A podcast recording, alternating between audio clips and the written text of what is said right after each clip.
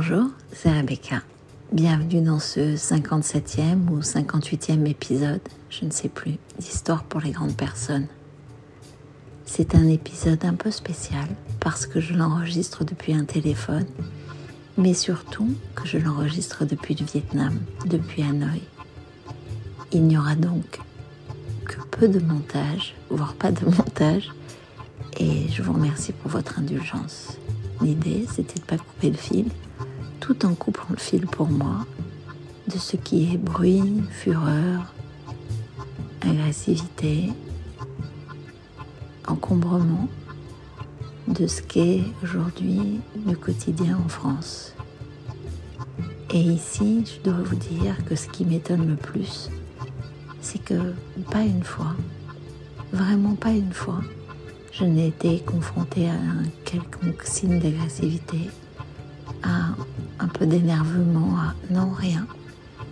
Je ne dirais pas qu'il n'y a que de la douceur, mais je dirais qu'il y a quelque chose de plus apaisé, presque de plus humain. Alors, si seulement je pouvais profiter de cette sagesse, ou si seulement je pouvais capturer ce, ce moment d'accalmie, cela pourrait donner une histoire un peu sage, telle celle que je vais vous raconter. À 20 ans, je n'avais qu'une seule prière. Mon Dieu, aide-moi à changer le monde. Ce monde insoutenable, invivable, d'une telle cruauté, d'une telle injustice. Et je me suis battue comme une lionne.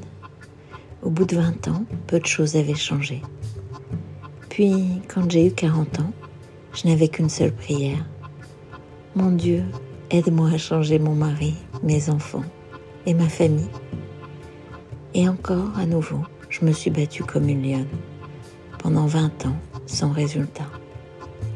Maintenant, et non, je ne suis pas une vieille femme, mais l'histoire dit je suis un vieil homme parce qu'il s'agit d'un homme. Mais maintenant que je suis une femme sage, je n'ai qu'une prière. Mon Dieu, aide-moi à changer. Et voilà que le monde change autour de moi. Serait-ce là la clé? Serait-ce là le mystère résolu? Si je bouge, le monde bouge. C'est ce que j'ai coutume de dire. à moins que, à moins que nous ne rencontrions un génie. Et là, cela pourrait donner ça. Mais je vais laisser à l'homme, à l'homme de l'histoire, prendre la parole. Alors, donc c'est une histoire de génie. Un type est en train de marcher le long de la Seine et il trébuche sur une vieille lampe. Il la ramasse, la frotte et un génie en sort.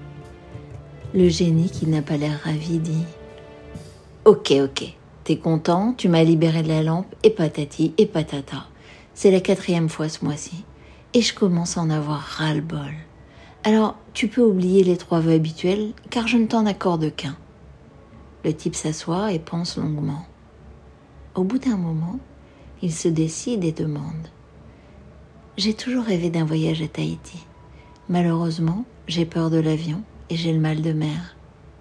Pourriez-vous, génie, me construire un pont jusqu'à Tahiti pour que je puisse m'y rendre en voiture?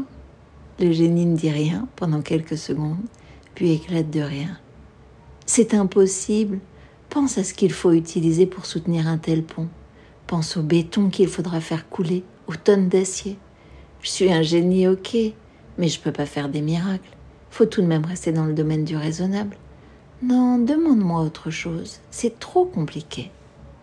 Le type se remet à réfléchir. Au bout de quelques minutes, il trouve autre chose. J'ai été mariée et j'ai divorcé quatre fois. Mes femmes m'ont toujours dit que je ne m'intéressais pas à elles et que j'étais insensible.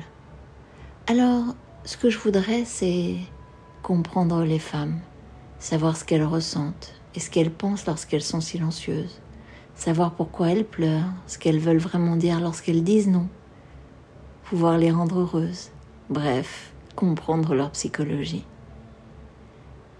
Et là, le génie rétorque. Le pont, tu le veux avec deux ou avec quatre voix? Voilà. Est-ce à dire que les femmes sont elles aussi un objet de mystère? À mon avis, pas davantage que les hommes.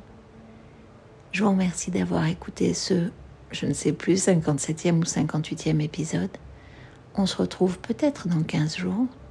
Sans doute serai-je à Saigon. Et peut-être aurai-je progressé dans le montage de ce podcast. Je vous remercie de partager sur toutes les plateformes. Vous retrouvez Histoire pour les grandes personnes sur Spotify, sur Apple Podcast, sur Google, sur Deezer, etc., etc. Merci et à bientôt.